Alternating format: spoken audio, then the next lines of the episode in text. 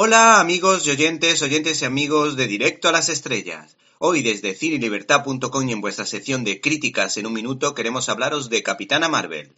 El tándem formado por Anna Boden y Ryan Fleck rescata un poderoso personaje del universo Marvel surgido de la mente de un visionario como Stan Lee. Se trata de Capitana Marvel, un personaje no tan popular como otros de la compañía como Iron Man, Capitán América o Spider-Man. Sin embargo, estamos ante un personaje interesante y un poquito distinto a lo que estamos acostumbrados. El caso es que Disney sigue explotando a la gallina de los huevos de oro, Marvel, con un nuevo producto como Capitana Marvel, aprovechando el tirón del Día de la Mujer, ya que ese es el día en que se estrenó este largometraje.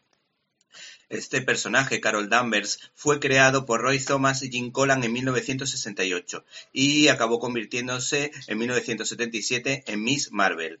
Curiosamente, a este personaje se le considera como la heroína femenina más grande de este universo y como la vengadora más poderosa precisamente de Marvel. Para ello, eh, el equipo de producción pensó en la actriz Brie Larson, recordada últimamente por el gran dramón El Castillo de Cristal, a la que acompañan el actor Jude Law y un friki de los superhéroes, todo un clásico del género, como Samuel L. Jackson en el papel de Nick Furia que lo borda con su seriedad mezclada con ese punto de excentricidad que le caracteriza.